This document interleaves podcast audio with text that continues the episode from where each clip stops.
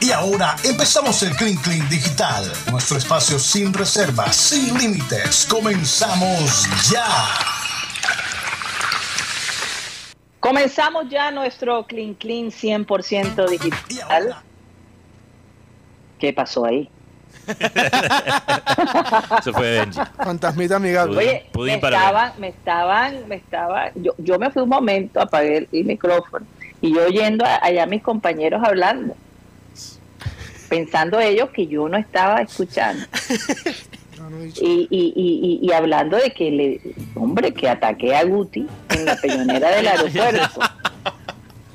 Y yo digo, bueno, lo que pasa es que tú no sabes que es que yo creo que es el hecho y esa es de pronto la mentalidad de algunos, eh, eh, de algunas constructoras o de algunos inversionistas que, bueno, como antes no tenían nada, ahora les damos algo bonito que aparente a ser muy bueno Y se conforma. y es- eso, es, eso es más que suficiente para ellos. ¿Será que, que eso es lo que pasa? Que hay esa mentalidad de, de- de conformismo de nosotros hasta cierto punto, pensándolo bien, y que a veces se nos olvida como exigir más, porque el dinero lo hay, Sí. lo hubo, ¿dónde está?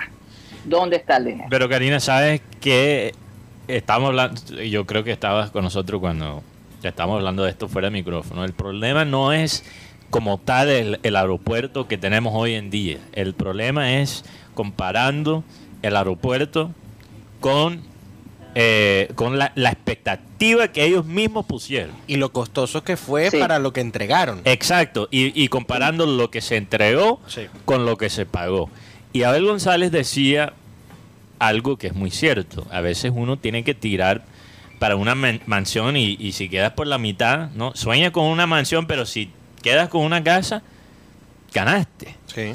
Pero eso es verdad en muchos sentidos, pero, pero, pero no es verdad cuando tú quedas por la mitad porque se robaron parte de las, de- del presupuesto. Ahí, Exacto. ahí ese concepto Sí, no sí, Ya aplica. perdieron, sí. O sea, ellos nos prometieron una mansión y quedamos por la mitad, no, no porque intentamos ir por una mansión, sino porque Se robaron el se robaron Eso parte no del tiene- presupuesto. sí. O sea, les, les presentaron, un tre- como decía Jaime por fuera del micrófono, el mejor aeropuerto de, De Sudamérica. Sudamérica.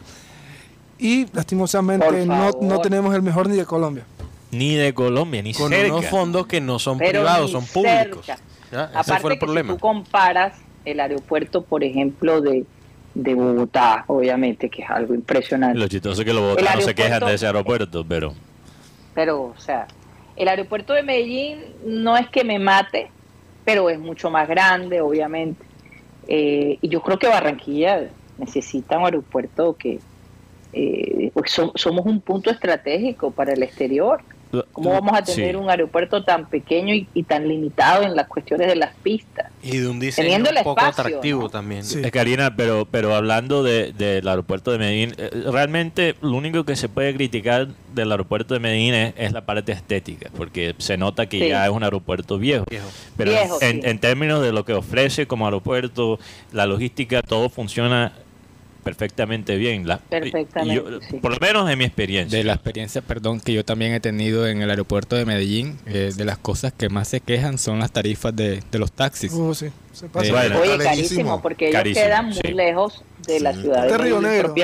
Propiamente. es el de en Río Río Negro. Negro, entonces Sí, el de Río Negro, sí. Sí, mira que... Puede costar, sí. puede costar hasta 200 mil que te transporten al- a la ciudad misma. Sí. Sí, es carísimo. Es carísimo, pero, pero es por la distancia. Es como si el aeropuerto de nosotros estuviera casi en Santa Marta o en Cartagena. Sí, sí, que está lejito. Está lejito. Y es que el tráfico, señores, cuando tú vas en la hora pico y además los peajes, hay un túnel gigantesco que uno atraviesa que tiene un costo alto. Entonces, por eso que eh, eh, el, el transporte es tan costoso. También por los, por los peajes, ¿no? Que se tienen que pagar. Así es. Karina, pero con- fíjate que, que este tema de los aeropuertos conecta con el fútbol. Anoche, Ajá, anoche, yo ya te voy a explicar. Sí, sí. Anoche tuvimos otros partidos de Copa Libertadores. Eh, están, en, están en la ronda 16. Y Flamengo Oye, no hablamos de eso en satélite. Bueno, es que esta es la perfecta excusa porque conecta con los aeropuertos. Entonces Flamengo viajó a Ibagué a jugar contra Tolima. Y yo creo que Flamengo definitivamente subestimó a Tolima. ellos- yo no sé qué, qué le habían contado de- sobre Tolima, yo no sé si, si, no sé, ellos pensaron que quizás un chico de Colombia entró a la ronda de 16 de Chiripazo, no, no, yo no sé, quién sabe lo que, lo que estuvieron, estuvieron pensando los de Flamengo antes de jugar ese partido, pero se nota que subestimaron a, a Tolima. Y aunque, aunque Flamengo o ganó, pe- perdón, ganó ese partido en Ibagué, perdieron la victoria moral. Y uno sabe que los brasileros manejan mucho más esa franja que, que otros países de, de la estética del fútbol, especialmente cuando estás hablando como sobre un club como Flamengo, que para Sí. no solo Brasil, pero para todo el mundo futbolístico representa el fútbol sabroso. Entonces, pa- para, para que Flamengo vaya a Ibagué y juegue peor que el Tolima, eso, eso es una vergüenza para los brasileños. Eso, eso es una vergüenza para los hinchas de Flamengo y para los jugadores de Flamengo que saben que a ellos lo- le van a criticar a pesar de ganar el partido 1 a 0. Porque Tolima Sí. fue superior. Pero bueno, como sabemos en el fútbol a veces no es suficiente ser superior. Hay que, hay que aprovechar la- las oportunidades y, y hay que definir. Y Tolima no pudo en ese sentido, pero hizo todo lo resto. Entonces, ¿qué pasa? Se acaba el partido. Eh, hay la rueda de prensa y habla Andreas Pereira, que metió el gol. Yo creo que Andrés Pereira jugó en Manchester United, si no estoy Sí, mal. claro, Guti. él- Es un jugador con mucho recorrido que ha jugado en Europa. Eh, metió un golazo contra Tolima para ganar el partido y, y regresar a Brasil con, con el marcador a favor de Flamengo por ahora. Y le preguntaron sobre cómo sobre ese, ese, ese mal rendimiento del equipo de Flamengo en Ibagué. Y la respuesta de Andrés Pereira fue nosotros no jugamos bien porque Ibagué no tiene aeropuerto. Seis horas nos tocó viajar. Sí. Nos tocó. Estábamos muy cansados. Esa es la excusa que ellos dieron. Imagínate. Como en Ibagué Por no hay favor. aeropuerto, jugamos mamados. Sí, O sea, la verdad. Oye, Básicamente es lo que dijo Andrés Pereira. Mateo, como si ellos manejaran, porque van seguramente en un superbús cómodo donde pueden echar su dormida, Vuelo charter. atienden. No, no, no. no. No, no, no, fue un vuelo charter. Fueron de Río a Bogotá y de Bogotá en bus a la- Ibagué. Ok. Pero de Río a Bogotá Claro. fue en vuelo charter. Sí, claro. Y Pero luego- es una excusa poco. no, y sabes que me, no, la, la- la excusa más grande de este partido fue que tenían ocho jugadores con COVID. Eso es una mejor excusa Sí, que, que, que, que- que el verdad. aeropuerto de. Sí. Pero mira que ayer se vio las dos caras del fútbol, fútbol colombiano en torneo internacional.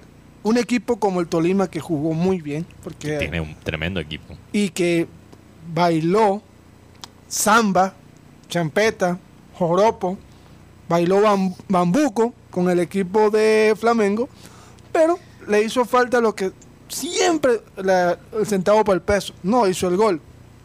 Que nos ha pasado mucho a los equipos colombianos en los torneos internacionales. Mientras tanto, el Deportivo Cali y lo sabemos aquí en Barranquilla. jugó contra el Melgar del técnico Néstor Lorenzo.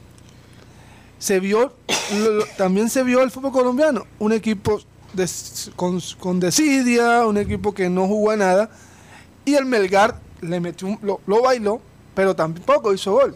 Así que vimos las dos caras del fútbol colombiano en dos equipos que en este momento nos están representando Eh, eh, en, en eh, Sudamérica. Y ninguno, ninguno rinde. O sea, el que jugó bien no metió gol. Y el que Jugó mal. salió a defender y jugar mal tampoco metió gol. Es más, hubo, una hubo un trecho de tres minutos donde hubo dos expulsados para el Deportivo Cali. No, incluso, Guti, uno podría ser que, que hasta cierto punto eh, el fútbol col- colombiano juega al revés, porque Tolima, que no es el equipo superior comparado a Flamengo, salió a atacar y, y- y- y proponer, Sí. siendo el, el equipo con menos talento. Y Deportivo Cali, siendo para mí el equipo superior, entre ellos y Melgar, salieron a defender Sí, algo y, que- y jugaron, una, una- jugaron un fútbol muy pragmático, muy frío. ¿Por qué, me- por qué me expreso sobre el, el equipo Melgar? Porque es el, el técnico es el de Colombia y la verdad les digo que me dejó muy buenas impresiones como equipo. Es un equipo rápido, un equipo que usa mucho el tema de las bandas. Es más, les cuento un datico que me tiraron desde Perú. Ese equipo no ha recibido goles en el estadio de local. O sea, está- es un equipo que sabe defender bien. Y el Cali es un equipo que no sabe atacar. Es más, ya ve por ahí hay pelotera entre Dudamel y la gente del Cali. A- Ayer, ayer alguien hablaba sobre que Uribe para el Cali. Tienen un déficit de 100 mil millones de pesos. No, pero es que la oferta existió. No, O sea, aquí fue, dijo, no, no, no, no, no, no, no, no, ese No. hombre se me queda. A ver, pero el tema es que la oferta puede existir. Yo te, yo te puedo ofrecer un, un Blackberry, pero, te- Pero te- y- dice que la tengo oferta para fue, comprarlo fue después. muy buena. Sí, pero, pero, pero lo que pasa es que uno no acepta esa oferta cuando sabe que, que, el, que el que la hace está, está jodido. 100 mil millones de pesos tienen en, en su deuda. Es más, dicen que si el Cali no mejora esta parte, podría desaparecer el equipo caleño. Mateo, eh, parece que la silla de Rocha motiva a la gente a echarse agua en la cabeza. Yo no sé qué pasa. Aquí estoy viendo a Jaime Pineda. No pensé que se iba a dar de cuenta. Rocha. Oye, ajá, te estás Yo me doy tú. cuenta de todo, Jaime. Yo me doy cuenta de todo. No, y al principio, De verdad. cuando ella nos estaba escuchando, eh, yo imagino que tú escuchaste la parte donde dijimos, bueno, ya se conectó la jefa, ya se conectó la jefa. Nosotros que no nos está oyendo. Así es. Eh, Oigan, me tengo que ir porque eh, Ah. tengo que salir del lugar donde estoy, pero, pero, pues mañana estaré con ustedes, si Dios quiere. Fue muy rico regresar, estar con mis compañeros y sobre todo con los oyentes que siempre están allí pendientes de nosotros. Les mando un abrazo, pórtense bien y bueno, que hagan ese clean clean tan entretenido como lo han estado haciendo en estos días. Sí. Nos vemos mañana. Gracias, Karina. Este, ¿qué, qué estabas haciendo Yo, yo 20? pensé que ella iba a estar con nosotros hasta las 3. Me cogió fuera de base. Oye, No, pero mira, eh, podemos decir, podemos, pero para el tema de, de ahora que tocábamos de Petro y de Uribe, Ah, sí, hay muchos lo- temas. los, los memes que quedaron. la, la los memera. memes, sí, la sí. memera. La memedera. Eh, Sí, porque ahí escogí Si algunos. dices memera, Guti suena La memeadera. La memediera. Pero, ¿Cómo se dice memera? Me- memera o memeadera. Yo prefiero Oye, sí. meme- La Eso no le gusta. a No, Karina. Los memes, Los memes. Los memes. memedera. Mira, por lo menos este. Este es espectacular. El que más me gustó a mí. El, Eh, de- el eh, agre- Fajardo. ok, agregaron a. Fajardo. Eh, Agregaron a Fajardo. Está la foto que conoce todo el mundo, la de Uribe y Petro sentados ah, conversando. Con el avioncito ahí en la Eh, mitad. eh, Es un helicóptero.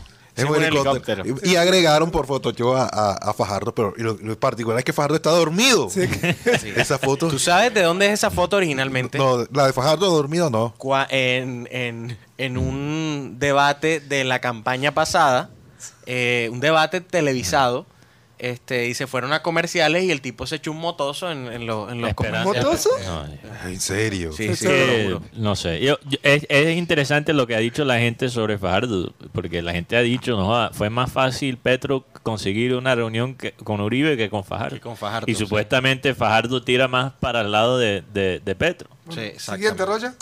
La siguiente, eh, supuestamente. No, eh, hay varias que tenemos ahí. eh, don, ¿Cuál es la próxima? don Tos Camargo. eh, Próxima.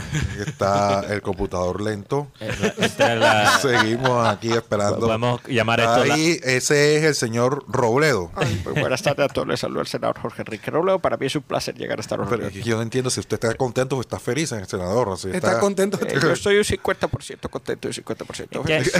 hay, hay- hay gente, hay gente que tiene una cara que, que, Que no se sabe. que no se sabe, no, se, sabe, si está contento o si está molesto. Por, que el centavo de Que Petro. por cierto se retiró, perdón. eh, la semana pasada anunció su retiro después de 50 años al servicio público. Se retira a la política y pues ya, ya Ya van apareciendo buena pensión, doctor Robledo. las viudas de Robledo. Ya aparecieron las viudas de Robledo. Se- seguimos con la siguiente, por favor. Mire, ese es la- yo creo lo que ese es máximo. lo mejor. Este es el mejor. Duque, aquí en este meme. Agregaron a Duque con una guitarra. Sí, Duque tocando guitarra atrás y, y allí con las caras de frías entre. ¿Y qué estará cantando? ¿Qué creen La ustedes que gota estaba, fría. que estaba cantando? ¿Quién sabe? La gota fría. Lamento bolivia- boliviano. No, no sé si todo El que lo entiende, lo entiende. Oye, eh, No sé si todo. eh, para, para continuar, mira esta. No, ok, esta sí es más complicado. ok. Sí, sí. Allí, bueno, la, la que más he visto es la que está en la esquina, Rocha, que, que tiene a Petro y Uribe y en la mitad Vicky Dávila con Vicky una Dávila. cara de Vicky Dávila con una cara de ahí de puta. y, y con el guante y el guante de. El guantelete. Y el guante de Thanos. De Thanos. Petro con la Thanos. guante de Thanos coleccionando la- las, ¿cómo es? Las Las, gemas, las las gemas, Las gemas. Las las gemas. gemas de la política colombiana. Que Cada gema, Ro- Rodolfo. Roja es. Rodolfo. ¿Quién más estaba en la gema? Mira esta, este, este es una vallenata, ya se formó el Ahí dinero. atrás tiene Rodolfo bailando con una codita. eh, Pico. tocando acordeón, a, a Duque con una guitarra Este y, y, Fajardo ya está borracho, ya, ya, ya, se durmió de la, La. Me, me- me da risa el, el helicóptero que está en la mitad del escritorio porque seguramente Uribe le está diciendo, ya sabes, Petro, si hay juicio político contra mí, aquí- en este me voy a escapar. La maqueta. no, no, y esta, Ah, y esta. Celebra, La mítica foto de Petro y Uribe y en la mitad están los dos hinchas del Junior Quiero hacer- celebrando la estrella fugaz. Quiero hacer una lectura. No, no me quites la imagen, por favor. Miren, Eh, miren detenidamente el rostro de Uribe. De Uribe, claro. Miren el rostro de Petro. O sea, la imagen dice todo. Exactamente. Petro se está El viendo y Uribe. Uribe parece Como que estoy que me voy. Sí, No, sí. es que Uribe No, no, y esta espectacular es el, el portarretrato el de, retrato de De botero. de- no, de Duque. Por eso es un botero. Es, un botero de Duque. Es un botero.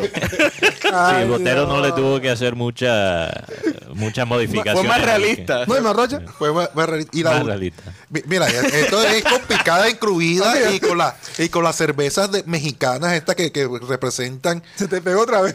que representan la por decirlo Ay. así que la ven bastante uno en Rápido y Furiosos. Mira esa picada. No, ay, esa picada chicharrón. Uy, Dios. Mira, por lo menos eh, Fernán ¿Quién es, Martín. quién es- perdón, ¿quién es el, eh, quién es el que eh, siempre pone dudas sobre, sobre eh, el nacimiento de, de Petro? Robledo. Robledo. Fue Robledo, ¿verdad? Robledo, que si nació en Zipaquirá o, Yo, yo, yo, vi, yo vi un meme que, que muestra a, a- a Petro y, y Rodolfo abrazándose y está Robledo en la esquina diciendo así no abraza un man de un hombre de, Ciénaga de de oro. Ciénaga de oro así no abraza así no abraza ese es un abrazo de Zipaquira Y, y- ah, Ah, ok. eh, Esto es eh. Fernán Martínez, eh, que fue representante de Juanes, dice, si las cosas siguen así, Petro me va a reconciliar con Juanes. y Juanes le respondió, Juanes le respondió, siempre agradecido, Fer, aquí estoy. Esto fue Bueno. esta mañana. Fíjate. claro. Y, y Vea. eh, Juanes también, Juanes también dio una entrevista en España donde dijo que Petro es un cambio, ¿cómo es? Dijo eh, inevitable y necesario, dijo Juanes. Así es. Bueno, Y, y para cerrar, eh, esta, esta es la, esta es la por- para mí creo que es la mejor de, de esta. Ahora, ¿quién se los va a aguantar? y está Uribe en el teléfono, cuelga tú, y dice Petro también No, en el cuelga teléfono. tú, no, amor. cuelga tú primero. Me expropiaste este corazón improductivo. No, esto está- pero pero el, el ambiente está de reconciliación. Ustedes sí, la, no- la- reconciliación está de moda. No, eh, esperamos que Shakira y Piqué se puedan reconciliar No, como- a raíz de Ustedes no tienen ganas que los desbloqueen en WhatsApp. Que te desbloquea. Sí, el clima está como para que uno lo desbloquee en WhatsApp. Voy a tener que ir a, a visitar mi ex que está casada. si le buena. Con una... Sí, sí, el clima está para reconciliar. no, la, reconcili- la reconciliación está de moda. Y yo creo que hay otra, hay otro que la gente está postulando, regresando al tema de Junior. Sí. Ahí, ahí yo vi unos memes que dicen si Petro y Uribe se pueden co- reconciliar porque no Teo y el tío Fuad. Vea, Oye, buena. interesante. La reconciliación está de moda. Sí, señor. Guti, ¿tú, tú aceptarías a Teo de nuevo en el Junior? Pues sí. Sí, señor. Sí, yo sé que todos Camaro Lane es teísta. No, yo creo que nosotros todos aquí somos teístas, la Sí. verdad. Yo, es que nunca se, se debió ir. Oye, pero... O de la forma que se fue, no se debió. No, en Oye, una- esa una forma pregunta menos. random. Nunca se. Una No pregunta tenemos ateo. Una pregunta random. Eh, ¿Con qué persona tú aceptarías en esta temporada reconciliarte? ¿Con qué persona? Sí, sí, ¿con Yo, qué persona? En mi vida personal. Sí, sí, sí. Eh, yo no sé, la verdad. Es que Jaime, no sé. No se cuando- permite llamar a yo, un yo amigo. no soy. 50-50. Yo no soy rencoroso, Ajá. pero cuando una relación sea amorosa, sea una amistad, sea profesional, cuando ya termina para mí, terminó. Y, y no es por, por rencor, simplemente, no sé, yo es difícil que yo Tú sabes, sí que Devuelve, sí. Claro, no te hace falta. Como Prefiero- Combo, el que se va no hace falta. Exacto, yo prefiero continuar y no es por estar resentido, sino por Pa'lante. Pa'lante, pa'lante. Buena no esa. sé, yo, yo realmente no sé, no sé quién. Sí, todavía no tendrías un Uribe Oye, a aquí, sentarlo ahí. en aquí la- estoy leyendo Ah, hablar. por ejemplo, hay, hay, hay, hay personas que se han ido del programa y han, ¿Eh? han querido regresar, güey, y al, al final yo lo tomo esa decisión Rocha, solo. reconcíliate con tu dealer. Aquí estoy leyendo al- a un gran caricaturista como Vlado Bravo. y dice qué bueno sería un país donde poda- nos podamos insultar en paz. Ya, Yo Estoy de acuerdo. Estoy de acuerdo, sí. sí.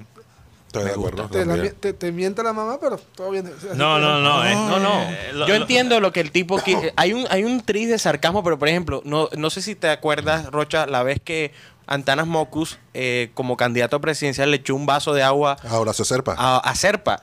Y, Y fue algo netamente performático. El tipo está en un debate y está diciendo, yo como ser humano puedo llegar a ser, tan, a, a ser tan violento como la guerrilla o como los paramilitares, pero he decidido estudiar y esgrimir otras maneras de violencia.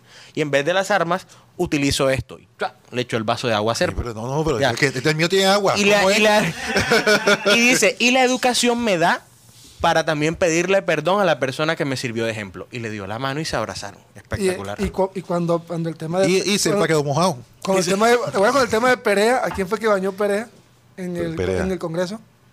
No, no sé. Edgar Pelea. Edgar Perea. Sí, cuando fue congresista, pero no, No, pero no sé. esa te la pero, debo. pero, pero, pero, ¿No fue sí- piedad?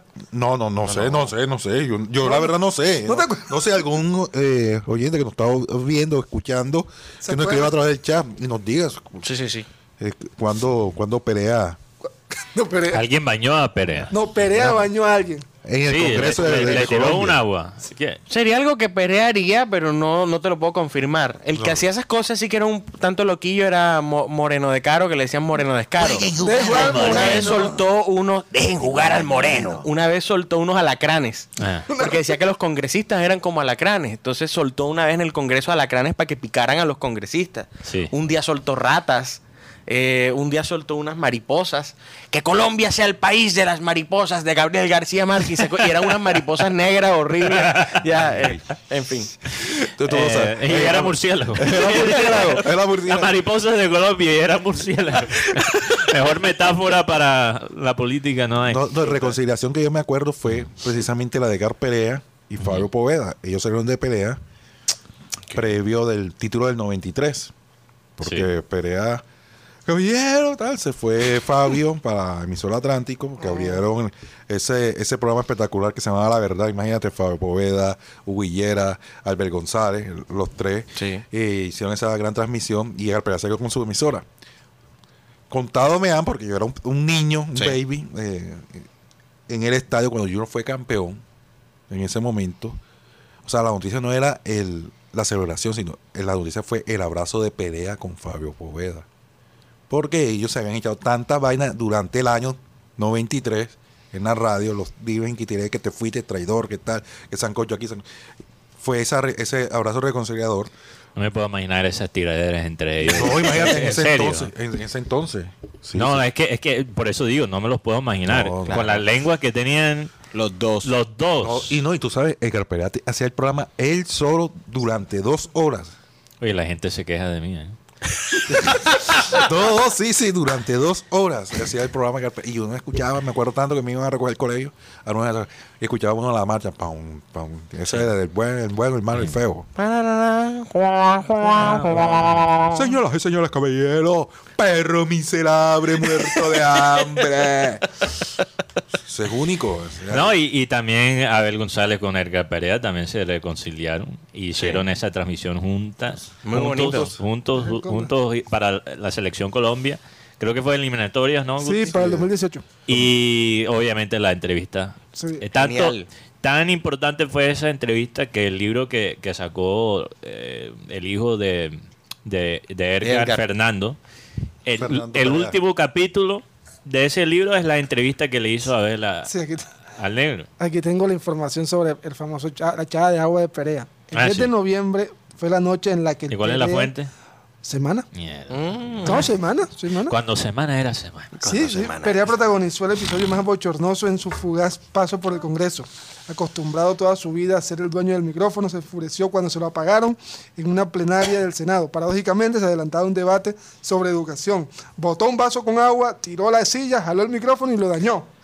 Lo Alzó- dañó. Sí. Alzó la voz y gritó todo pulmón.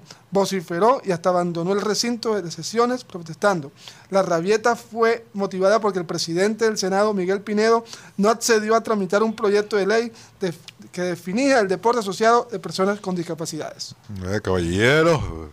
Bueno, o sea, por lo menos tuvo una buena razón por, por De, patelear. de cosa no era Pineda. Peleó con Ingrid Betancourt también por el, en el Senado. O sea, el, el, el, pre- el presidente del Senado en ese momento negó Negó, negó que se... para la gente incapacitada. Sí. No, yo también tiro un micrófono Sí. a eso. O sea, por lo menos su rabia era justa. Era justa, sí, sí, tenía un sentir ahí. Y fue embajador, una cosa que yo desconocía. Sí, fue embajador, Embajador en Sudáfrica. En Sudáfrica. Cuando el- se iba a desarrollar el mundial, cuando se desarrolló el mundial, él era Sí, el, el- sí, el embajador. Ah, él estaba de embajador para el mundial. ¿no? Que él le Claro. contó a Abel González en la entrevista que, él le- que fíjate que uno, la idea del embajador es como la parte chic de la política, un tipo que se dedica a ir a fiestas de cócteles, o sea, que, que- que espectacular. Le dijo a No, Abel es, González, es más difícil lo que la gente cree. exacto, Sí, que el papeleo. el papeleo y que realmente es aburridísimo, porque el, la primera fiesta, pues chévere, pero eran este, que hasta tres cenas en un día, en una noche. Es que lo bueno se, vuelve- se, se vuelve harto Exacto. cuando se repite tanto. Yo yo estaba hablando con mi primo que, que vive allá en los Estados Unidos y yo me estaba quejando, no jodas, estos puentes me tienen mareado y él me miraba con una cara así de, de rabia. Se, se, se, no, se molestó conmigo porque como, ey, tú, tú si eres... Como Cristo, perdónalo Señor porque no sabe lo que Perdóname hace. la expresión, pero yo, tú, tú si eres marica, ¿ah? que, quejándose de- y, que, y que tres puentes de seguido. Pero, pero es verdad. No, eh, a, a mí me encantan los puentes mismos. A, a mí me encanta. A mí me encanta. El, el problema son los días después de tantos puentes que uno se siente sí, así como... Ay, volver, volver a coger el ritmo, Sí, a uno- levantarse. Uno no. se siente desubicado. Sí. Yo, yo me siento como Ay. bajo de energía. Sí, sí, yo ya. creo que la lluvia también afecta. La lluvia, exactamente. Pero es martes y después ya es jueves y, y la semana casi se acaba, se acaba y yo pienso, ¿qué carajo he hecho esta semana? Y eh, Las cosas quedan como plasmadas. Por acá dice Milton Zambrano de que lo único que falta es que los junioristas hagamos reconcilio con Harlan. No, eso nunca. no creo que va a pasar. No, sí Nunca. Zambrano. Nunca. Yo creo que es más posible la paz en Colombia que, Que Harlan. que Harlan en Junior de nuevo. Sobre todo con lo que dijo la señora Melissa Cuadro, que le habían dicho a Harlan que le iban a partir los tobillos. ¿Qué, ¿Qué? ¿Qué pasó? Que la- habían amenazado a Harlan que le iban a partir los tobillos. En Barranquilla. Si regresaba a Barranquilla, No, le parten los en el tuyos. partido con Junior. Ah, en el- en- ah, bueno, eso sí lo creo, porque lo, vi los intentos. vi los intentos. Y cambiando de tema como los locos, la frase de Karina en, Sí. en Clean Clean, eh, un cortico. Alicia Franco, no sé si saben quién es Alicia Franco, una, No, no sé la octogenaria Alicia Franco. Tiene 87 años y fue candida- candidata al Senado por el Partido Centro Democrático. Ok, Ya. no, ni idea. La señora, la señora es bachiller, ¿ya? Pero la señora eh, cre- creo que incluso es bisabuela. La señora, eh, Imagínate. apasionada por, por el pensamiento uribista, se lanza al Senado, pierde y Eh, tiene un video muy De- viral. Debe ser, debe ser familia de Franco en España. Sí, sí, el, abuela de Franco. Y entonces ella, eh, tiene un video donde la señora pregunta dónde están mis votos, que mis votos no aparecen, pues la señora solamente registró eh, dos mil votos, algo así como muy pequeño. La señora es activista y dijo que se iba del país si Gustavo Petro ganaba. Eh, y en efecto se grabó un video eh, un tanto vulgar recordándole la mamá a la gente Ajá. después del resultado. Ahorita la señora dijo que no, que no es viral porque dice que no, que se va a quedar en Colombia, que va a seguir trabajando por el país Ajá. y que va a aspirar a la presidencia en cuatro años. En serio. La presidencia de Colombia. Sí, ¿Qué- a- la señora de edad? 87 años, Alicita ¿A Franco, dice que Bueno. eh, en cuatro años, ¿cuántos, cuántos 91. tendría? A sus 91 años aspira a ser presidenta de Colombia. Yo, eh, bueno, cuando tú llegas a esa edad, No, no, no, no, no, no. Amigo, lo siento. No, yo sé que no, pero se me salió. Lo siento. Es, es problema mío. Ya. Yo, yo, yo, yo creo que es bueno tener siempre unas metas, Sí. aunque sean unas locuras, como ganar la presidencia con dos mil votos. Pero eh, en serio, eso lo mantiene a uno joven. Pero Nunca paran de, de- de soñar y de tener metas. Hubo algo curioso en los 60. eh, ustedes pueden buscar en Google el famoso el doctor Goyeneche. El doctor Goyeneche le decían el eterno candidato. Sí, eh, después pero- usaron ese mismo apodo para Petro. Uribe creo que se- Sí. lo usó en contra de, de Petro. El doctor Goyeneche era, era un señor que eh, prácticamente era de la calle Sí. y siempre se lanzaba a la presidencia. Y el señor te- tenía sus carteleras y decía, el país está en el hoyo, vote por Goyo. Y, te- ese era el- el- y el señor iba a las universidades y hablaba con los... Y era un personaje, o sea, era, era un tipo gracioso. eh, y se vestía de, de- de- de saco y todo y hacía... Y las me, propuestas... me suena la campaña del alcalde de Cartagena. Era- ¡Ole! Y las propuestas del doctor Goyeneche, ¿cuáles eran? Por ejemplo, yo, Bogotá llueve mucho, entonces él quería ponerle un techo a, a toda Bogotá. ya.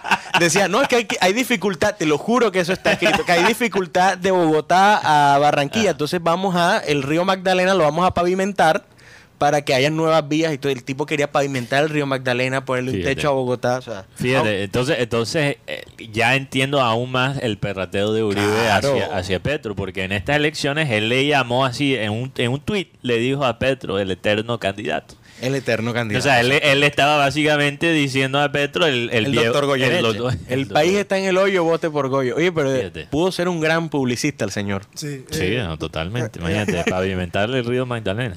oye, ¿qué fue lo que pasó en Cartagena? Yo creo que como sigue el malecón, eso Ya, ya lo están logrando. Ya lo están logrando. ¿Qué, qué pasó qué pasó en Cartagena la semana pasada con el alcalde William Dow? ¿Sí? Pasó que está, est- iba caminando por el centro histórico Ole. Y vio a un turista orinando Sí. en un lugar público. Lo levantó a a patadas. Se iban a ir a las manos. Wow. Así que, alcalde, cuéntanos un poco qué pasó. No, pero eso, eso es lo que la gente le gusta de Dado. Y yo creo que, yo creo que esa identidad eh, ha sido contagiosa en, en- en Cartagena. La gente en Cartagena no está tolerando lo que ellos perciben como eh, faltas de, de respeto eh, con, con la ciudad, particularmente en el sector turístico. Tú vas, tú caminas por el, por la ciudad amurallada y tú por cada ventana uno ve no al, al, al turismo eh, Sexual. sexual Infantil, no a la, sí. a la prostitución o sea están tratando de realmente limpiar la ciudad y, y respetar respetar la calidad de vida del cartagenero Como volviendo al, al civismo también. al civismo que siento que nos hace falta un poquito aquí en Barranquilla. Totalmente nos falta en Barranquilla. Lo que pasa es que Barranquilla no tiene que ma- manejar el, el fluyo de, de turismo que tiene que manejar eh, Cartagena. Y con esa cantidad de turistas que llegan, llegan otras cosas también. Entonces, Pero fíjate que hablando con un amigo historiador, él me decía, yo le preguntaba, perdón, ¿cuál es la necesidad de entender un poquito la historia de la ciudad? Él me dice, pues fácil. ¿Tú por qué amas a tus papás? Y yo, no, los amo porque no supe qué responder. Me dice, los amo porque son tus padres, punto. Así pasa con la ciudad. ¿Cómo tú vas a amar una ciudad que no sabes cómo, cómo se hizo como ciudad? totalmente. son pequeños. Por ejemplo, el caso de Amira de la Rosa, la que compuso el himno de, de Barranquilla. Barranquilla. Curiosamente, Amira La Rosa no pudo ver el teatro que se hizo en su nombre porque murió antes. Y su hijo, a que no saben cómo murió, se lo llevó un arroyo. Un arroyo de la ciudad a la que ella le cantó. Ya, una cosa ahí que, que queda como en el imaginario, queda como en lo artístico. Esos pequeños detalles te hacen que tú veas la problemática del arroyo diferente. Claro. Ya, que ya no lo veas como algo de la cotidianidad. Así es, pero, pero es, es chistoso, regresando a, a lo que hablamos en, en la, en la primera media hora de satélite, Sí. de las cosas cotidianas de Barranquilla. Yo creo que esas cosas cotidianas es lo que hacen la ciudad especial. Y yo estaba hablando, les confieso que esto fue por Tinder. Estaba hablando con una pelada aquí de Barranquilla por Tinder. Eh, Yo estaba recién llegado. Entonces ella me estaba preguntando, incluso era época de pandemia. Ok. Y ella me estaba preguntando, o sea, ¿a ti qué te gusta Barranquilla? ¿Por qué estás aquí? La gente todavía a veces me pregunta, ¿tú por qué carajo estás acá, gringo? O sea, teniendo muchas otras, sí, muchas otras posibilidades, ¿por qué estás en Barranquilla? Bueno, precisamente por eso, Jaime, para conocer de dónde viene mi familia, de dónde viene, cuáles son mis antecedentes, cuál es la cultura de, de, de mi familia, primeramente. Pero además yo disfruto de esas cosas cotidianas de Barranquilla. Por ejemplo, yo le dije a ella, a mí me gusta que ellos griten aguacate todas las mañanas. Esa vaina a mí me, me encanta. La gente aquí que vive aquí... Agua- aguacatízate. Aguacatízate. Claro. La, la- la creatividad de los vendedores de aguacate en la calle todos los días, e- esa vaina me encanta. Y la gente que vive aquí, que ha vivido aquí toda su, su vida, hay mucha gente que lo odia, que está mamado de eso, que quiere muda- mudarse a los United States para nunca más escuchar un vendedor de aguacate. Y yo estoy aquí disfrutándolo como alguien que nació ahí. Entonces ella, ella nunca se me va a olvidar la respuesta de Dios. No entendía eso. Ella, ella digo, ella digo, o sea, la gente termina gustándole las cosas más cotidianas de, Claro. de, de Barranquilla, así es. Pero es que Es el de una, encanto de de una u ciudad. otra manera eh, decía eh, Juan Gozaín Ajá. que aunque el clasismo está, Sí. el Caribe pareciera que, o sea, a la hora del disfrute, a la hora por, a la hora del perrateo, Sí. nosotros no tenemos clase social. Estoy de acuerdo. Porque lo- la, clase alta, la clase alta de, de Bogotá, por ejemplo, en los clubes escucha cierto tipo de música. Sí. La, cla- la clase alta nuestra escucha la misma música que se escucha en el sur cuando van a bailar, cuando van, a- ya. Bueno, y- Hay sus matices. y yo creo que yo creo que en Barranquilla hasta tal punto, perdón, Mateo, el, el licor, si bien que el, el licor fino y cada quien se toma lo que quiere, la comida. La comida, exactamente. La, la cerveza, no voy a dar nombre, este, Sí. tradicional nuestra, no es una cerveza de copetín, no fue una cerveza que nació en los clubes, Así es. es una cerveza popular. Así es, no, no, no, eh, yo, yo en eso estoy completamente de acuerdo. O sea, uno, uno en el norte, o sea, la comida de calle en el norte es la misma que el, que el sur. Lo que pasa es que en el norte es cuatro veces más, Más caro. Te, más co- caro. te cobran el aire acondicionado. O sea, eh, eh, en el norte te, eh, te cobran eh, 40 mil pesos por un sancocho de, de guandul. Con más final al sur- feliz. con- No, no, ese no viene sin final feliz. con ese precio debería incluir un final feliz. Y el de 15 mil pesos es más sabroso, pero, pero bueno, el punto es que eh, tienes razón, tienes razón Jaime en lo que dice y, y lo que dice Gosaín. En el momento de la rumba, incluso la, o sea, uno pensa, uno, uno, uno pensaría que, que la gente eh, rica de la ciudad que solo sale a los bares del, del norte y no es verdad. O sea, hay muchos que se meten por el sur a lo- la discoteca del sur. y, o sea, porque la- ey, la rumba, la rumba está más pesada, bro. La rumba está espectacular. Espectacular. Por ejemplo, ex alcaldes y gobernadores que se meten más al sur que Ah, al loco, norte, ponte para- bacano que hay baile hoy. Nos vemos en la 8. Sí. Yo no dije Sí. Discúlpame No, tú, papito. Yo no, Oye, no, eh, yo creo que ese sí se queda. El alcalde Diamante. El hablando, alcalde Diamante no. Hablando no va, de- no va. Hablando de lluvias eh, y, y Cartagena, y hay imágenes por lo menos de, de lo que se viene de la tormenta, por lo menos imágenes en Cartagena eh, de- que tomaron de la, de esta, de la playa. Wow. Esto, esto viene siendo, no, esto es la isla de Salamanca, esto es aquí en Barranquilla, que se está formando una tromba marina por los lados de la isla de Salamanca, mira. La tromba, sí, Una Es que- tromba. Una tromba marina. eh, el fin de semana se, se formó una acá también, en, en el sur de, de Barranquilla. Y ese es el pre, la pre-tormenta. Esa es la pre-tormenta. Por lo menos ya hay otras imágenes. eh, esto fue en Barranquilla, eh, en Cartagena. Esto es en Cartagena. Dios mío. Mira. Tienes que narrar ahí. esto es, el- por lo menos las brisas y la forma de la las nubes. Va por la zona izquierda. Mira, allí la- las nubes. Qué fuerte. Sí. Eh, Ahora, y algo- esto es por las islas eh, de las playas, del eh, la isla de, de- Del Rosario. Rosario. la isla de Rosario. En plena lancha se te está formando una tromba marina en el, en, en- en el mar, imagínate. Una, un trombo marina en el mar. En el mar y, y tú estás en, eh, por decirlo, en ruta hacia, no sé si estás hacia la playa o hacia Cartagena o hacia, la isla del, Vuelve. del Rosario. ¿Hay alguna diferencia entre tromba marina y maremoto? Sí, claro. Sí. Sí, sí. Que es un marimoto. El maremoto es cuando se forma un, Maremoto. un- un terremoto Pero en mar. el mar. en Ah, el mar. Es lo que puede con Eh, un lo- tsunami. es lo que puede ocasionar el tsunami. Bueno. Eh, la tromba marina es la que, la que acabas de ver, que viene es como especie de un tornado, pero o sea, está buscando el agua. Sí, El agua, ahí, ahí. Es un tornado en el agua. Es un tornado en el agua. Lo que, lo que, imagínate, lo que preocupa de eso es que yo creo que Cartagena va a quedar como Atlantis. O sea, si sigue así, Joder, va- van a tener que, van a tener que, no joda, activar los submarinos para llegar allá. En vez de llegar a, a Cartagena en bus, tienes que llegar en, en submarino. Venecia para la próxima. Venecia, góndola. Yo, yo voy, No, pero tú sí sabes tiene- que voy a empezar a importar Gondolita. gó- góndolas de Italia para, para tener ese negocio listo en Cartagena. Porque es, es que, es que eh, si no se arregla, si no se toma en serio.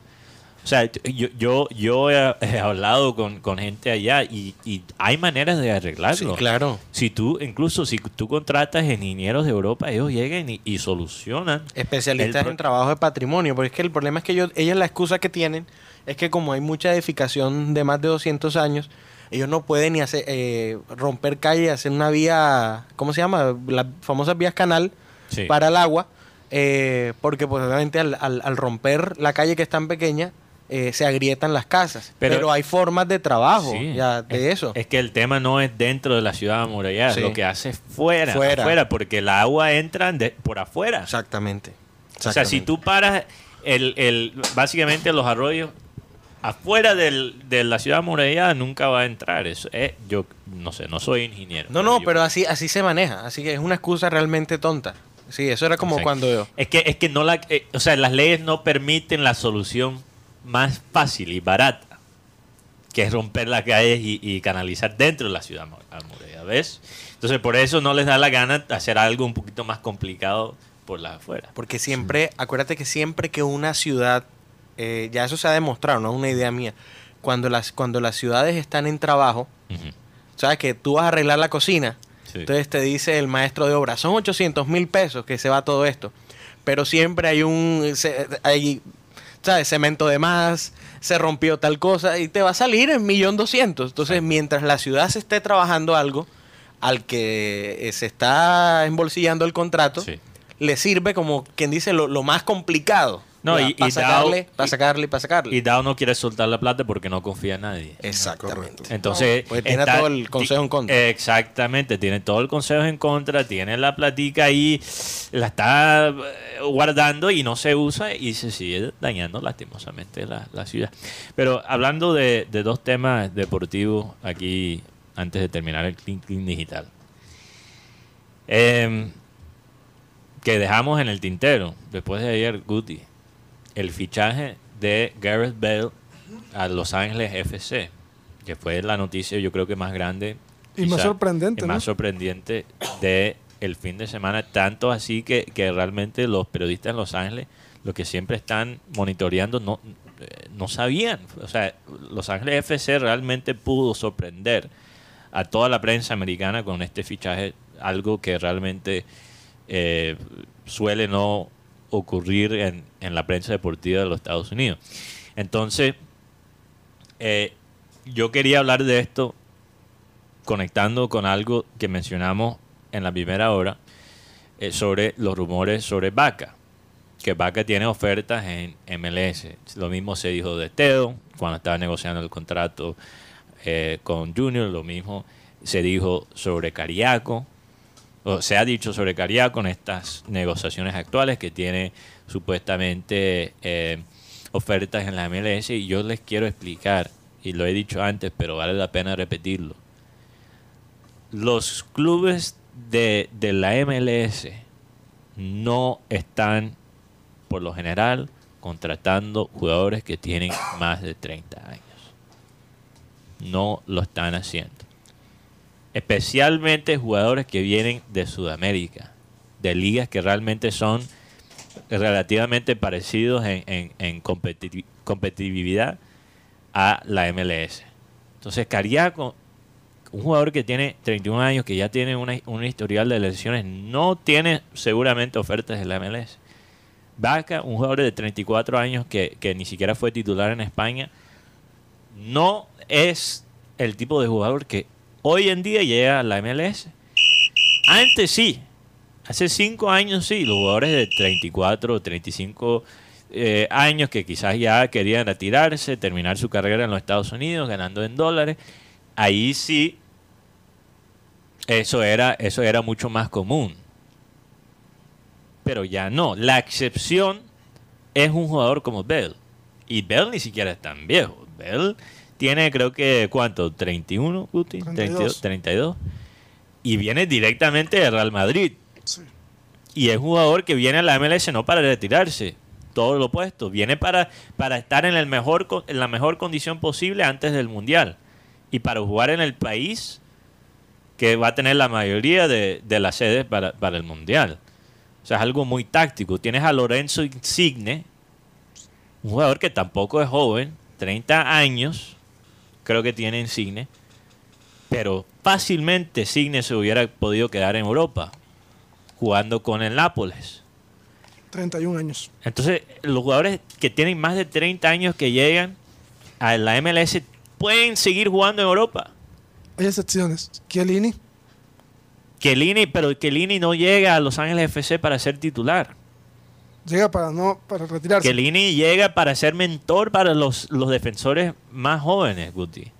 Entonces, realmente la gente tiene que ya actualizar la, la- la imagen que tiene del fútbol en los Estados Unidos y, y- y los clubes no se pueden dejar manipular por esta táctica, porque antes eh, ellos usaban la MLS como, como eh, para negociar. No, bueno, si no nos pagas este sueldo, el jugador se va a retirar en la MLS y, y gana hasta más, gana en dólares.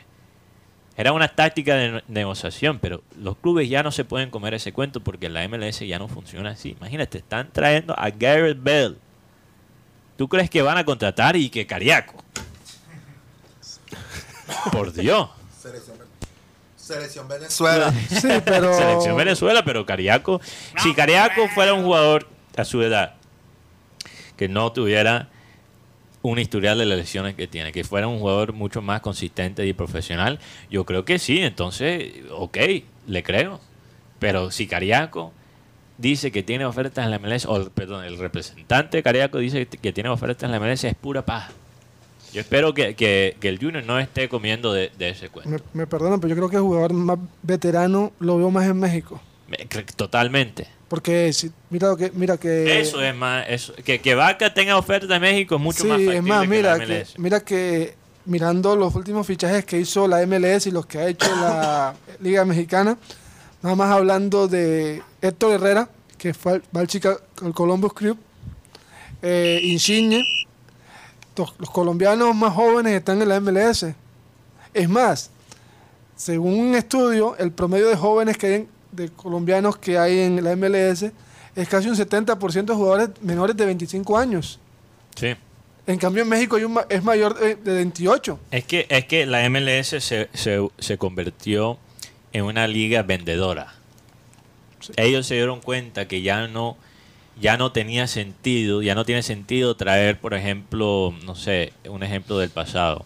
Eh, un Higuaín como bueno es que Inter Miami es el único equipo que todavía maneja las cosas como los equipos antes en la MLS de traer por ejemplo a un Steven Gerrard a Los Ángeles a, los Galaxy de Los Ángeles para que se retire prácticamente allá.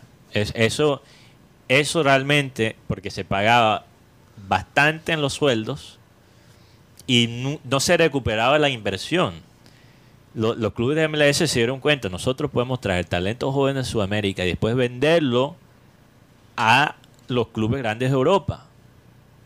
Muchos jugadores latinoamericanos han pasado por la MLS primero antes de ir a, a- a la Premier League. Almirón. El mejor ejemplo es Almirón. Entonces, hay que dejar de hablar de la MLS como, eh, Liga de retiro. como un- una liga de retiro. Yo escuché a un periodista que ha ido a ¿cuántos mundiales? Cuatro mundiales. Decir hace poquito en Barranquilla que la MLS era una liga de retirados y se nota que ya no ve el fútbol. O quizás se queda solo con los partidos del Junior. Porque realmente los que, los que se expresan así sobre la MLS no saben de lo que hablan. Pero es que ha servido para los dos lados, porque trae jugador joven, talentoso, y también a tus talentosos los estás vendiendo rápidamente. Es- Es más, ayer vi un golazo que hizo el hijo de David Ferreira, Jesús Ferreira. Jesús Ferreira qué lástima que ese, ese pelado no se desarrolló aquí en Colombia. Lástima para nosotros, no para él. Porque juega muy bien. Porque juega muy bien y es colombo americano y representa a los Estados Unidos y va a ser uno de los pocos colombianos allá en, en- en el Mundial. Va a ser Jesurún, Carlos, eh, Carlos Antonio eh, Vélez, va a estar allá supuestamente y, y Jesús Pereira, son los tres. Bueno, y, y Suárez, su- eh, dividiendo a Costa Rica. este chico que es Osorio, en Ah. Canadá, que también Ah, es colombiano. Tienes también Osorio en Canadá. Hay un col- colombo canadiense. El otro tema, aprovechando que Karina no esté aquí, para hablar de- del béisbol. Espérate, tengo una- tengo- Aquí, aquí dice, aquí dice Chimichangue que recuerda que Juan Pablo Ángel junto a, a Thierry Henry estuvieron en Nueva York Red Bull. Sí, ya de viejos. sí, después. Cacata estuvo en Orlando City. Sí. Eso, Kaká. esa época de fichaje del, de Kaká, de Henry, aunque Henry todavía jugaba increíblemente a esa edad. Yo creo que Henry hubiera podido jugar en todavía en Europa. Es quizás la excepción. Tengo- A Juan Pablo Ángel, cuando llegó, por ejemplo, bueno, el que el primero que, que hizo eso fue el pibe, cuando jugó de, de viejo, eh, bueno, no de viejo, perdóname, que falta de respeto, pibe. Cuando jugó ya de veterano, Sa- Salió de aquí de Junior para allá. Sí, salió. Y, y, mira, yo recuerdo, uno de, los, de mis primeros recuerdos futbolísticos era ver el pibe jugar en la MLS. Se me encabinaba en la cancha. Esos gringos se mataban, se tiraban al piso y el pibe caminaba como si fuera un partido amistoso y po- ponía ping, tres pases, tres goles. Sí, claro. Era una maravilla. Tengo aquí, tengo aquí una foto Ah. de, un cole- de un colega que espero que lo reconozca Sí. cuando lo vean. Eh, Tots, No, cuando era portero. cuando era portero. La araña Vélez le decían. Wow. Tenemos aquí la foto de Carlos Antonio Vélez cuando tapaba en un es equipo de Manizales. Fíjate, Allá. yo comencé a leer eh, un libro ayer, Guti. Te lo, te lo sugiero. sugiero. Lo sugiero a todo el mundo que le interesa la parte humana del fútbol. Que es eh, Cerrado por Fútbol, por Eduardo Galeano. Interesante. Y eh, hay un libro famoso que es eh, Fútbol bajo, bajo Sol y Sombra. ¿ok? Que son, es una colección de cuentos Sí. a menos sobre el fútbol. Por ejemplo, eh, uno de los cuentos más famosos es el colombiano que antes de perder la vista, lo último que vio fue el gol de Maradona contra Inglaterra. Entonces, fue la, la última cosa que él vio en su vida fue eso. Y, y- y pudo narrarlo de, de memoria, obviamente. Quedó ciego prácticamente viendo un gol de, de Maradona. Eh, cosas así, cosas que, que, eh, activan la, la imaginación. Eh, y en ese libro, perdón, perdí completamente el hilo. Estás conectándolo con el... Alzheimer juvenil se llama eso. Alzheimer Tranquilo, a todos nos da. juvenil. no, Sí. y, y a veces no coge Ah, ah, demasiado. ¿De qué estábamos hablando antes de- del libro de, libro? de Galeano. El libro de Galeano. Del y- que quedó ciego. La araña no, no, negra, no, la araña Antes negra. del libro, de- porque yo lo iba a conectar. Antes La araña negra. Que araña negra. Calvo Antonio. La- Ah, la- Carlos Antonio Vélez. Que, eh, entonces, en la, en la introducción de ese libro habla de cómo Eduardo Galeano llegó a ser escritor. Y él llega a ser escritor por su, fru- su, su frustración con él mismo y su falta de talento en el fútbol. Él, era, él amaba el fútbol, pero era malísimo jugándolo. Entonces se dedicó a escribir, más bien. Y yo me pregunto, eso seguramente debió ser la misma frustración que sintió Carlos Antonio Vélez. Pero en vez de convertirse, pero en vez de convertirse en un, buena analogía. en un poeta del fútbol, ¿Terminé en qué? En un poseta. En un poeta. Y él lo dice como que cree que no lo vamos a oír, como para no tener como Lo voy a responsabilidad. decir. Lo va a- va a ser- que lo va a en decir una, fuera del En micrófono. una poseta del fútbol. Lo voy a decir fuera del micrófono una- y si se oye, pues bueno, se escuchó. Voy a hacer sí. una pregunta sobre lo que Mateo dijo del personaje que perdió la vista antes del gol de, después del gol de Maradona. ¿Qué recuerdo te gustaría tener si llegas a perder la vista? Dios no lo quiera. Por ejemplo, ¿qué es lo que más recordarías? Un- Visualmente. visualmente. Sí. O, o qué, qué- qué te gustaría Que ver antes de que- perder que la vista? la última imagen que tuvieras en tu, en tu, en tu memoria antes de perder la vista. Algo que ha pasado. Acaba de llegar la demanda del señor Vélez. que venga, aquí lo espero. Eso parece como, eso parece, esa foto de Carlos Antonio Vélez parecen como los orígenes de un supervillano. el, Thanos. el guasón antes del guasón. ¿Me entiendes? Cuando intentaba ser bueno. cuando, el, cuando el guasón intentó ser comediante y después se convirtió en un, en un criminal. Me imaginé a Carlos Antonio viéndose al espejo. Haciendo la, la sonrisa del guasón. Pero eh, regresando a, a, a la pregunta de Guti. ¿Cuál te- ¿Qué te gustaría ver antes de recuerdo a- antes de... Sí. Rocha, ¿qué te gustaría ver antes Oye, de-. Algo que, que haya ya ocurrido, ¿no? Sí, claro. Guti? Ok. Sí, algo que tú digas como que. O sea, si tú podrías buscar en YouTube Algo de tu ¿Cuál sería la de última pasado. imagen? Sí, que, Una bomba atómica. No, pero ¿Qué dijo? ¿Qué? Una bomba atómica. Tox dijo que una bomba atómica. Claro, Ya para no ser el único que me va a quedar. No, ¿qué me gustaría ver en noticiero? Eh, no, no, es noticiero, no, tu vida. no, eso se llama sordera juvenil. Pero, pero Guti, para aclarar la pregunta, o sea, es algo que no ha pasado. Puede que haya pasado, puede que no haya O puede que pasado. no haya pasado, pero a mí me gustaría ver tal cosa. Fíjate que a mí la analogía de la ceguera no, no me gusta. A mí no me gustaría quedar ciego, pero por lo menos sé que me va a morir. ¿Qué sería lo último que yo vería antes de morir? O sea, a mí me gustaría ver si es algo que no ha, que no ha pasado. sí. Antes de ir ciego, ver a Colombia ganar el mundial. Ok. Oh, Interesante. ¿Sabes qué? O No, yo- Junior ganar una Copa gusto- Libertadores. Tengo gustos más egoístas. Dale, dale, dale. Una orgipiñata de Sí, satélite, sí, sí. así, una vaina loca. Una cosa así loca, sí. ¿Una qué? Una orgipiñata. Dos libras de puerco muerto. Es música que- todo timbal. Mira, el, el sexo no hay que verlo. También que se puede sentirlo, sentir. hay que Entonces, por, por eso yo no voy. ¿Qué sería lo último que vería? No, no, no, pero el tema aquí es que, que- que lo que pasa es que hay mucha gente mojigata Es que te que puede- se la tira de, de serio, aquí como, mi- como, como unos amigos. Entonces, porque la verdad Que que se ay, tiran aquí en este estudio. Aquí ¿En este serio? estudio, Sí, en este sí. estudio, Ah, claro. Aquí, eh, pero no es serio. Bueno, pero Rocha, hay gente que, que se tira de serio y después bota el chupo y se va del programa. No, en serio, hay gente que se- Pero por lo menos él se queda y lo aguanta. Yo no voy a decir nada porque me llevan por delante también. ¿Sabes por qué lo cuenta? ¿Por qué la, hago la pregunta? Porque en Brasil hay una, hay una señora que lleva a su hijo a todos los partidos y le, come, y le cuenta Sí. Ah, sí. al oído todo eso. No, y en, el- esto le- en la mano también. Sí, pero esto, esto un, un- le dieron un premio. La FIFA le dio un premio a esta señora por hacer que el fútbol no se pierda en su hijo. Yo, yo, yo honestamente, porque uno pensaría, bueno, ya entrando en el morbo, antes de ir ciego, tener, hacer el amor. Sí. Justo antes de O, perder la vida. o o hecho. poder, ver, poder ver un hijo. Bueno, Guti, vamos a quedarnos primero con el morbo, ¿ok? Ah, ok. yo- Hacer el amor. Hay una película. Pero yo me imagino que, el- que, que los, que los ciegos disfrutan mucho más el sexo que los que pueden ver. Pues hay, hay un porcentaje de sensibilidad más alto, sí, en efecto. Claro. Bueno, no desarrolla solo por sentidos. no solo por el, el, el toque se aumenta, obviamente. Los- los- cuando se pierde un sentido, los otros sentidos se aumentan. Sí.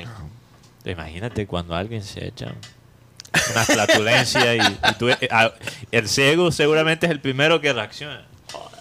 Sabe por dónde vino y todo. Pero, Pero de quién es, de quién Sabe fue. de quién pero fue. no solo Fue eso, tuyo, pero, Guti. pero Fue tuyo. Sí, él conoce todos los, sab- los, Los olores. los olores. A- Antes decíamos que un ciego mató a un mudo, un mudo fue el que lo vio, un sordo escuchó los tiros y un mudo fue el que gritó. Ok, buen Buena. punto. Entonces, eh, eh, ey, pero el ciego que, que, que hace el amor eh, no tiene prejuicio. Lo puede hacer Correcto. con cualquier persona, ¿Sabes con cualquier mujer. Hay con- una, hay una canción de José Feliciano, que es ciego, que él, que él compuso y se llama, y se le recomiendo a la gente que la busque, Un ciego no vive en la oscuridad. Y él en un, en un momento, no me sé la letra, Sí. pero en un momento lo va a parafrasear, él dice, yo no sé lo que es el racismo. Yo. Ah, sí, Él sí. dice, yo no sé lo que es el racismo, Yo yo no sé, yo disfruto más el mar. Yo, entonces él dice, la oscuridad está en el alma, no está en, en- en Ah, la visión. ah, Bien bonito es. eso. A veces poder ver te hace ciego. Hay Sí, una Como decía Diomedes, para lo que hay que ver, mejor está uno ciego. hay, Bueno, hay- lo dice como alguien que vio muchas cosas. ah, entonces- hay una película que se llama Ceguera también y es inspirada de una novela o un libro de, ensayo del señor este Saramago, Sa- Saramago, Sa- José Saramago. sí. José Saramago, muy bueno, recomendable. ¿Cómo se llama, perdón? Ceguera, ceguera. Ceguera. Bueno, lo voy a anotar. Bueno, el tema de- del béisbol queda para mañana. Entonces, lo dejo para mañana ya. Ya, Se ya salió el Guti con la azul. 3 y 40, imagínate. Y aquí y tengo, tres y cuarenta. Mañana tenemos invitados, mañana tenemos Ah, al técnico Juan Junior. Cruz Real mañana. Mañana con las novedades. Aquí que- está la, que- pre- aquí es la premisa El para los, los, clinqui- los clinquineros. El Sí, libro, sí. Rocha. Está buena esa, clinclinero. No, yo creo que hay un libro si mañana tenemos a Cruz Real acá. Ah, No, ábrele el libro a Juan Cruz Real. Ah, no. Ajá. Usted en, en contra... Mira, mira, mira, ¿qué, puedo- qué puedo decir? Mira, Mira, JCR. mira. Eh, puedes analizar. Yo me imagino a Rocha con un libro así, con todos los partidos del Junior del semestre pasado. ¿Por qué contra Patriotas en el minuto 76 existe este cambio? Oh. Te puedes imaginar eh, hacer eso con un técnico. Porque Al minuto 17. del- No, pero es que al hombre le gusta manejar las estadísticas para él mejor interpretar, para estar bien mejor preparado en la rueda de prensa, porque para nadie es un secreto que a él le, le tiran bastante. Y, el hombre ha sab- sabido responder, porque a él le dijeron que por qué su equipo era tan defensivo. ¿Cómo va a ser mi equipo tan defensivo si fue uno de los equipos de los que más hicimos goles en el campeonato regular? Sí. bueno, No, y que, que por qué su equipo hace tiempo. ¿Cómo va a decir que mi equipo que, que hace tiempo? Sí, eh, llegó Nacional, se quitó los guantes, se quitó la ropa y en, en- en el Metropolitano y nadie dijo nada. se quitó la ropa. Sí, cuando vino aquí Nacional con, Cuando con Mier, con Mier, sí, claro. con Mier. Eh, no, hay muchas, muchas preguntas para hacerle al, al profe. No, a mí me hubiese gustado estar en una. De pronto, ver así por, un, por el huequito de la puerta. Ver. Juan Cruz a Real, que aclaraste equipo. huequito así de la puerta. Ah. Juan Cruz Real hablando con Fachar. En el momento cuando lo ratificaron. Eso, eso, eso sí. se- ¿Cómo sería eso? ¿Cómo sería? El hombre expresándose, defendiéndose. No, fue yo. Vamos, Así, si vamos empezamos a- ganando, no fue actitud. tú sabes que, que Actitud no. hay una teoría. Jerarquía. Hay una teoría sobre, sobre básicamente, bueno, yo le explico la, la metáfora. Si tú pones un, eh, ¿cómo es? Una rana, Una rana. sí, Una rana. ok, y lo pones, ¿cómo es eso? En, que se usa para cocinar en... Sartén. Es un sartén. como- no un sartén, como un caldero, ok. Un caldero, sí. Ok, No, y ya. le pones el agua. Sí. Si tú le subes la temperatura de una a la rana, Salta. salta. Pero si tú le subes la temperatura poquito a poquito, el- la rana se cocina y ni siquiera se da cuenta. Wow. Y eso es lo que vamos a hacer mañana con Juan vamos a, vamos a- vamos a- la pregunta es fácil es al principio. Sopa de rana con final feliz. No, pero estoy mamando, eh, pero el, el hombre ha manejado tanto, tan bien las preguntas, Rocha, que, que Sí. los hinchas al final no pidieron su cabeza. A- hasta los que ni siquiera son realmente fanáticos de él pidieron que se quedara un semestre más. Sí, sí. Hay que dar la oportunidad. Joan Nieto, que no le gusta para nada a Juan Cruz Real. Juan Cruyff. Y con todo eso dijo, la culpa no la tiene él. Aquí dice Chimichanga. De la misma manera como lo conoció, fue a iba con el pensamiento de echarlo y Juan Cruz Real salió con las estadísticas y lo sorprendió. Claro. O sea, los oyentes también se meten en la Claro, película. claro. Sí. Bueno, tenemos la expectativa de esa entrevista muy interesante. Vamos a ver lo que va a salir. No pretendemos hacerle las mismas preguntas de siempre, como hacen otros medios. Vamos a realmente tener una, creo que una conversación Una muy chévere. Y, el hombre se presta para eso. es lo Sí, mejor sí, sí, sí, se presta. Bueno, nos fuimos del clean clean.